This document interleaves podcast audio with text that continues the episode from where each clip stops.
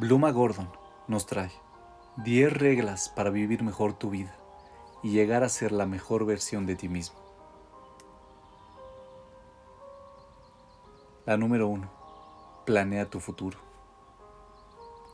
Así como cada edificio comienza con un plano, una vida con propósito comienza con planificación e intención. Fijar metas puede dar miedo porque nos enfrenta a la posibilidad de experimentar el fracaso. Pero es casi imposible tener éxito sin visualizar tus metas y sin crear un plan factible para alcanzarlas. Prueba este ejercicio mental. Tómate 5 minutos para imaginar tu vida ideal. ¿Cómo quieres que se vea de aquí a un año?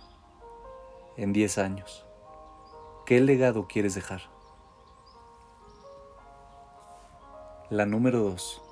Toma responsabilidad por lo que está en tu control. Deja todo lo demás. Una de las principales fuentes de ansiedad, dolor y frustración es no asumir suficiente responsabilidad por las cosas que podemos controlar, mientras que nos preocupamos demasiado por aquello que está fuera de nuestro control.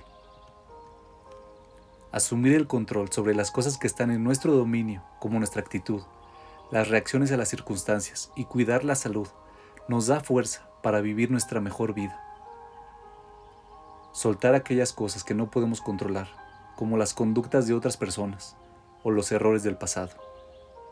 Saca de nuestros hombros el peso del mundo y lo devuelve a los hombros de Dios. Prueba este ejercicio mental. Piensa en un par de cosas que te causan dolor o frustración qué aspectos de esos problemas están bajo tu control y puedes cambiar. Toma las riendas de lo que puedes controlar. Deja de lado lo que no puedes controlar. La número 3. Dile sí a la vida. Decirle sí a la vida requiere la difícil tarea de decirle sí a la responsabilidad, sí a los desafíos y sí al dolor pero también implica decir sí a las posibilidades, sí al crecimiento y sí a la belleza y a la alegría. Prueba este ejercicio mental. Piensa si le dices sí a las oportunidades que mejorarán tu vida. ¿Qué oportunidades estás perdiendo porque tienes miedo de tomar el riesgo calculado de decir sí?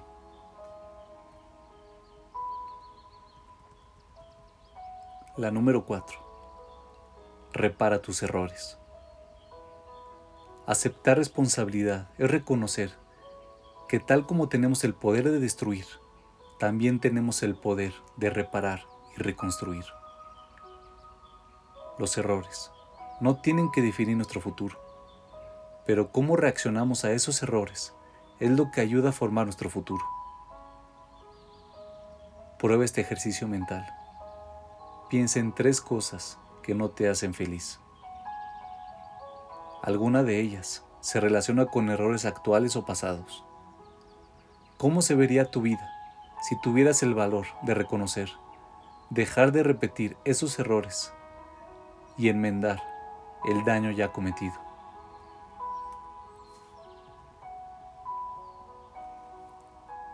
La número 5. Elige la alegría.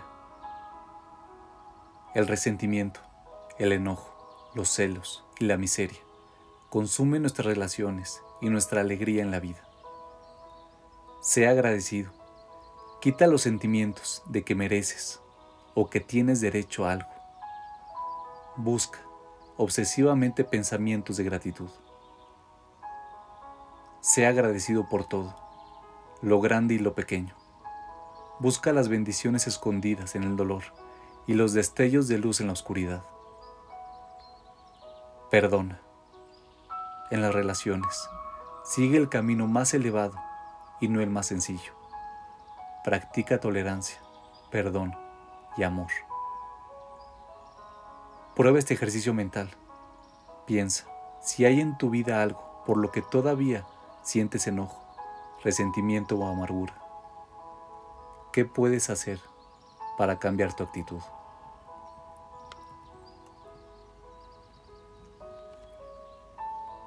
La número 6. Encuentra un mentor.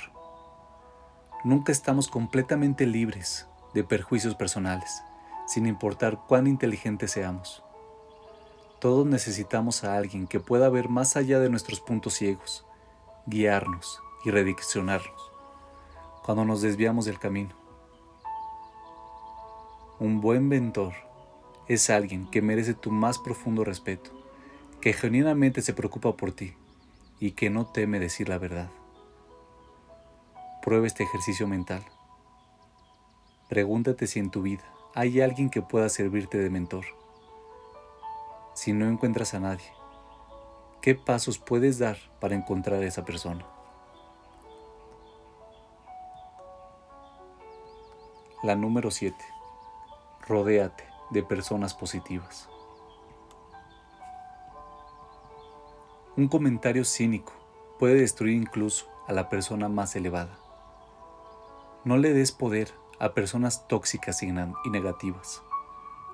Escoge amigos que tengan en mente lo que es mejor para ti, que celebren tus logros y aplaudan tu crecimiento espiritual. Prueba este ejercicio mental. No siempre nos damos cuenta cuando estamos siendo consumidos por una relación tóxica o por un amigo negativo. Si a menudo te sientes desalentado o baja autoestima, analiza si puedes rastrear esos sentimientos a una persona cercana que puede estar causándolos.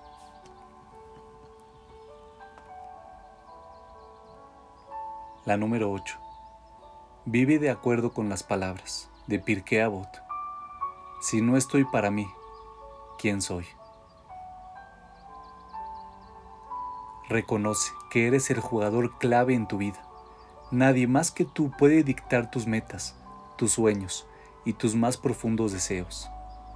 Y nadie más que tú tiene el poder de implementarlos. Prueba este ejercicio mental. Observa los últimos días. ¿Qué pensamientos y acciones fueron reacciones motivadas por fuerzas externas, como las circunstancias y las conductas de otras personas?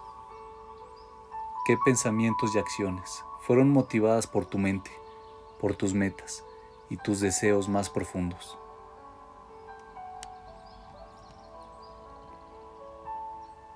La número 9. Vive de acuerdo con las palabras de Pirkei Avot. Si estoy solo para mí, ¿qué soy? Reconoce que todos somos parte de algo más grande todos nuestros pensamientos y acciones están conectados a una gran familia, comunidad y cadena mundial. Prueba este ejercicio mental. Considera si hay alguna parte de tu rutina diaria que impacta positivamente sobre tu familia o comunidad. Si no es así, ¿qué puedes hacer para contribuir? ¿Cómo puedes ampliar tu impacto?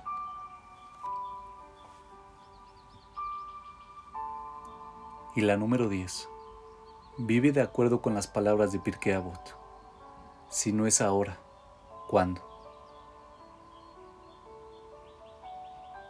No esperes el momento perfecto para comenzar a vivir tus sueños. Ese momento nunca llegará. Hoy es el día para vivir la vida de tus sueños. Ahora es el momento de convertirte en la persona que quieres ser. Prueba este ejercicio mental. La vida se define por lo que hacemos de nuestros momentos. ¿Qué haces tú con los momentos libres de tu día? ¿Los aprovechas o pierdes el tiempo? ¿Qué puedes hacer con tus micro momentos para mejorar tu vida?